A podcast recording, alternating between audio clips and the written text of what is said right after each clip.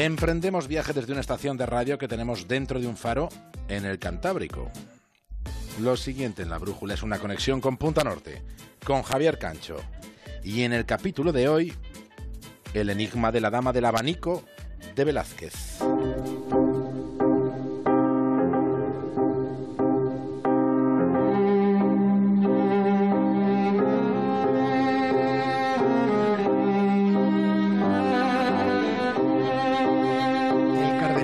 Richelieu fue el primer ministro de Luis XIII. Fue él quien trazó el camino para el triunfo del absolutismo, cuyo máximo exponente sería después Luis XIV, más conocido como el Rey Sol. Fue Richelieu quien fraguó la preponderancia de Francia en la Europa de la época. Fue el artífice de la centralización del Estado francés. Richelieu fue un hombre de una enorme inteligencia reforzada por una contumaz determinación.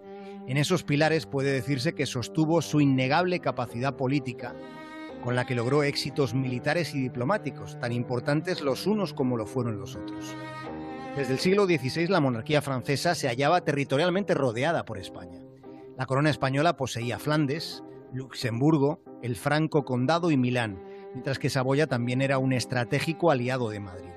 El propósito de Richelieu consistió básicamente en invertir esa situación, y fue así como logró influir en la política italiana y en la alemana. La guerra, guerra abierta entre, entre Francia y España, estalló en la primera mitad del 17, en el año 1635. Una de las ofensivas francesas fue por la frontera del País Vasco. Aquellos combates transcurrieron en Fuenterrabía, que fue una importante plaza fronteriza, y fue allí donde aquella vez fracasó la invasión francesa. En sus zarpazos a España tuvo Richelieu más éxito que en el País Vasco, lo tuvo en Cataluña y en Flandes. Desde hace cuatro años estudio este mapa cada noche. Conozco cada puerto, cada canal, cada estuario y cada fortaleza.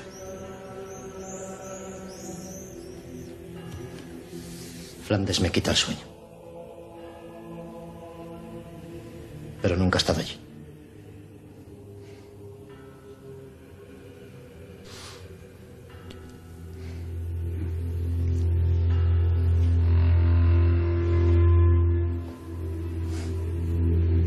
Es el fin del mundo, Excelencia.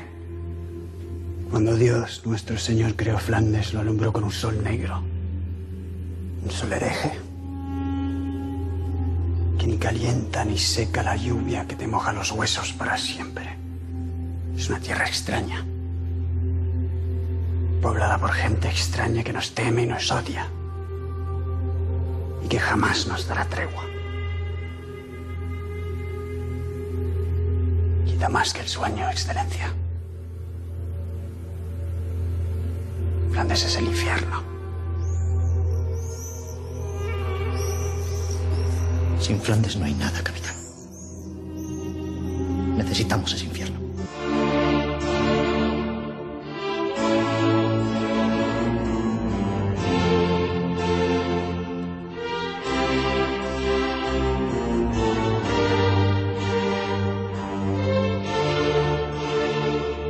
Pesar del infierno de Flandes, en el enconado pulso entre el conde duque de Olivares y el cardenal Richelieu, el golpe más duro para España estuvo en Cataluña. Fue en 1640. Aquel fue el año de la revuelta catalana, auspiciada, alentada por agentes franceses que lograron que las autoridades de la provincia proclamaran su incorporación a la monarquía francesa. El desenlace de aquella guerra fue la conquista francesa de Perpiñán, la capital del Rosellón, que entonces era territorio español.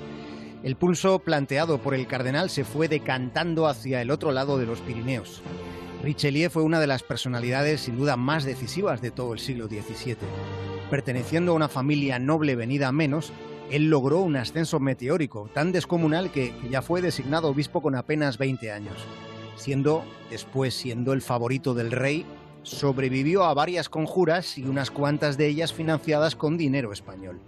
Fueron tiempos revueltos de intrigas palaciegas. De todo cuanto sucedió en aquellos años llama la atención la valentía que demostró una firme opositora del implacable cardenal Richelieu. Nos estamos acordando de Madame Chevreuse, más conocida como María de Rohan.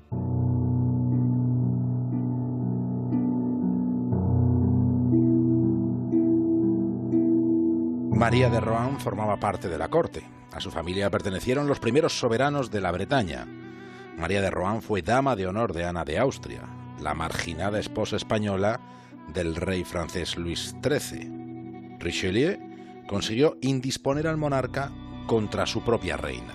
Ya fuera por la simpatía que María de Rohan sentía por Ana de Austria, ya fuera por la diferencia de talante ante la vida entre ella y el cardenal, María de Rohan, Madame Chevreuse, ha sido considerada por los historiadores como un fabuloso espíritu rebelde. Protagonizó una concienzuda serie de conspiraciones contra el favorito del rey. Como consecuencia de una de esas conjuras, al final tuvo que marcharse a un exilio londinense. María de Rohan, habiendo nacido en el año 1600, tuvo una marcada vida por sus propias decisiones. Se sintió libre para mantener romances al margen de los corsés de la época. Con uno de sus matrimonios accedió al título de duquesa. Su actitud ante su tiempo fue tan diferente y fabulosa que Alejandro Dumas incorporó a Madame de Chevreuse a su serie de relatos sobre D'Artagnan. El propio Donizetti compuso una ópera sobre su vida.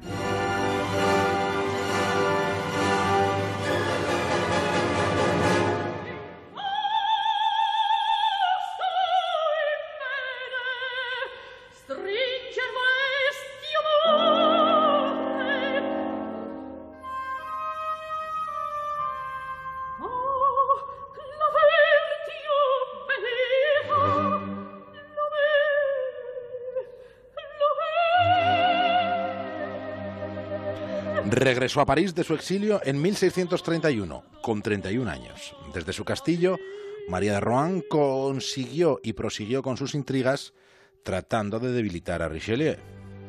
En 1637, temiendo ser arrestada, protagonizó una huida tan pintoresca como frenética a través de Francia. Lo hizo disfrazada de hombre, cruzando los Pirineos para pasar una corta estancia en Madrid buscando un refugio que encontró en la corte de Felipe IV. La animadversión entre la duquesa y el cardenal era tan enorme como el temor que abrigaban el uno sobre el otro. Estando María de Rohan en España, dijo Richelieu lo siguiente sobre la dama, sobre Madame de Chevreuse. Es un espíritu tan peligroso que aun estando fuera del reino puede llegar a alterar las cosas de manera imprevisible. La duquesa, por su parte, también dejó dichas algunas consideraciones sobre Richelieu y sobre el monarca, improperios, que han quedado para la historia. El rey es un idiota y un incapaz, y ese bribón de cardenal es una vergüenza.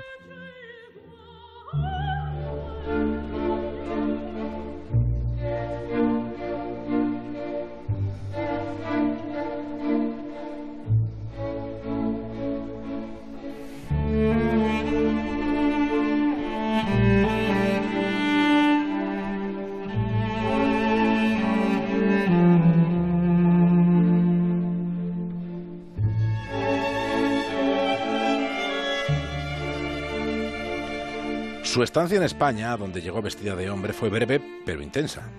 Intensa, exuberante y enigmática, hasta el punto de plantearnos la siguiente pregunta. ¿Quién es la mujer retratada en Dama con abanico? ¿Quién es la protagonista de uno de los cuadros más sorprendentes del pintor de las meninas, Diego Velázquez? ¿De quién? ¿Quién es ella? Durante mucho tiempo se pensó que la retratada era alguien alguien que perteneció a la nobleza española. Incluso una de las hipótesis contempló que se tratara de la propia hija del pintor sevillano.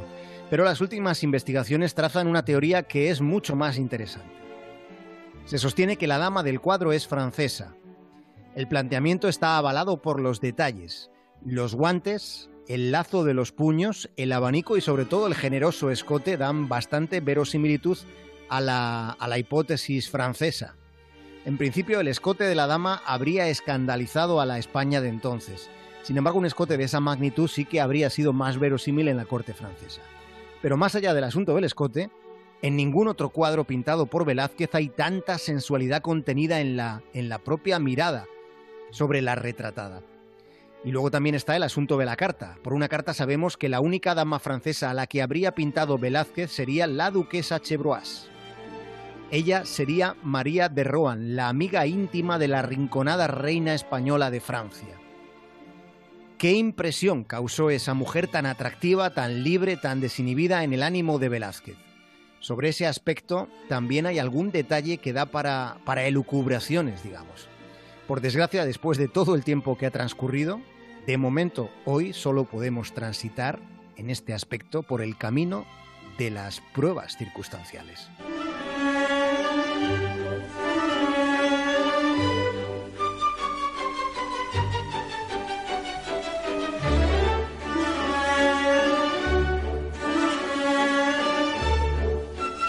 Cuando Diego Velázquez murió en 1660, uno de los pocos cuadros que tenía consigo era Dama con abanico.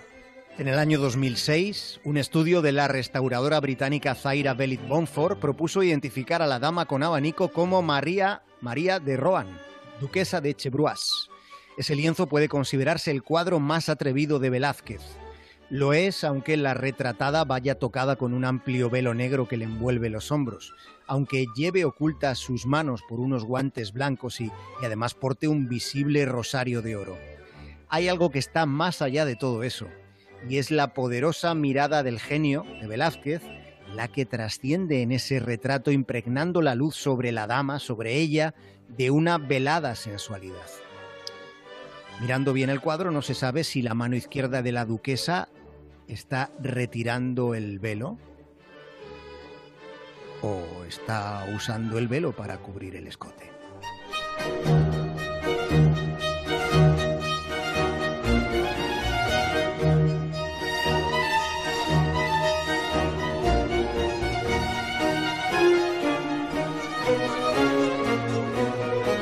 Hay más.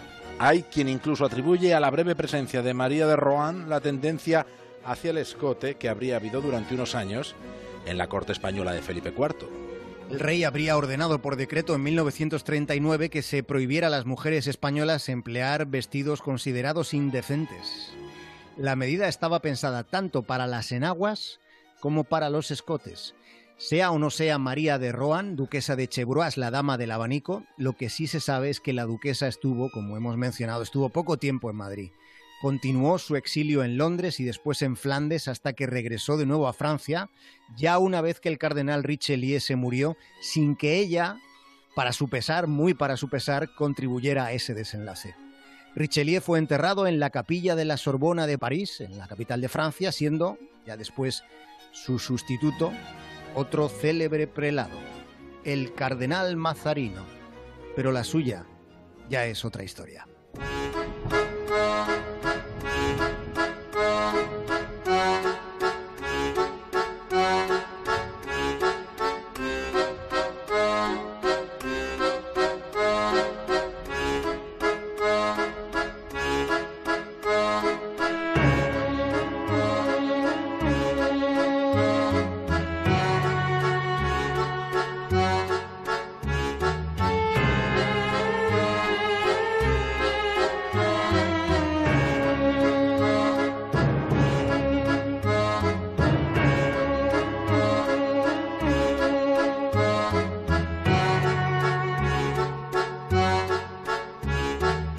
Javier Cancho disfruta del fin de semana. Buen fin de semana para todos. Un abrazo enorme, David el Cura.